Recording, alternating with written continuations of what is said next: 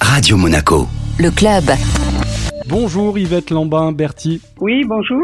Vous êtes secrétaire générale du comité olympique monégasque et on va dresser ensemble aujourd'hui le bilan des 19e Jeux des petits États d'Europe. La délégation euh, monégasque revient de Malte avec 33 médailles. Est-ce que c'est un résultat qui vous rend fier et vous donne entière satisfaction? Ce serait difficile de dire l'inverse, mais oui, ça donne pleinement satisfaction parce qu'on est notamment sur le nombre de médailles d'or quasiment comme lors des derniers Jeux euh, au Monténégro. Et puis euh, les autres médailles sont aussi en temps de valeur, mais c'est quand même ça qui permet le classement. Et pour finir, nous sommes toujours quatrième pays depuis l'origine des Jeux.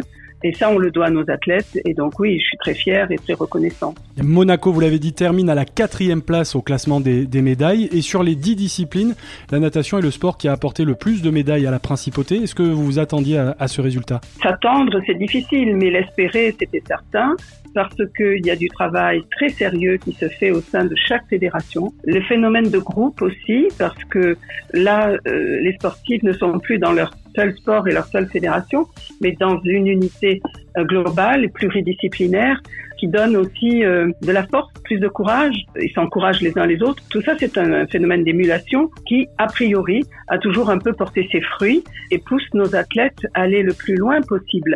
Et évidemment, là, il y a pratiquement un athlète sur trois qui a été médaillé. Et les disciplines où il n'y a pas eu de médaille, mais qui ont été euh, quatrième notamment, c'est des jeunes disciplines, donc le rugby à 7, le squash et le basket 3-3 ce sont, c'est la première fois qu'ils participent au jeu, donc euh, ils ont aussi pas l'habitude ni des, des, adversaires, ni vraiment de ce type de compétition. Mais il n'empêche qu'ils n'ont pas démérité, ils se sont battus. Le rugby, ils ont été formidables. Cette équipe de jeunes là, c'était incroyable. Et ils ratent de pas grand chose la médaille. Donc voilà, il faut aussi les féliciter. On est, on est fiers de tous. Globalement, ces euh, Jeux des petits États d'Europe ont été euh, un succès et j'imagine une superbe expérience pour tous les sportifs avec une belle cohésion, un bel esprit d'équipe pour certains, c'était une première. Oui, alors c'était aussi une première pour des sports qui, eux, par contre, sont, existent depuis toujours, parce que les générations se succèdent. Et donc, dans la délégation, on avait vraiment ce mélange de générations aussi. Des jeunes, comme la nageuse qui, a été très performante, euh, Julia Yakava,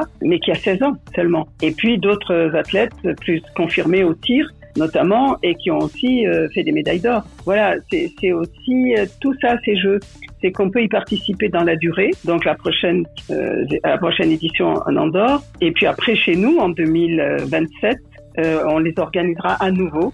Et là, j'espère que on aura la meilleure, la meilleure grande équipe possible.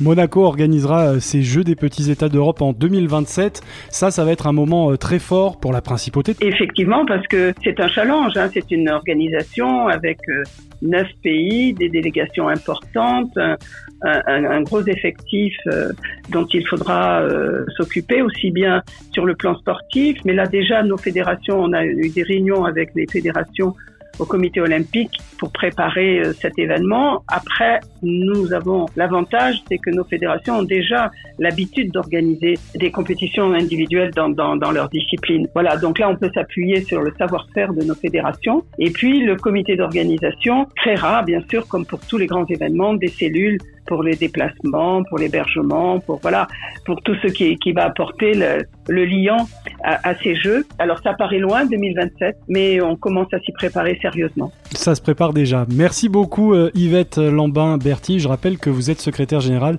du comité olympique monégasque. Merci. Mais merci à vous.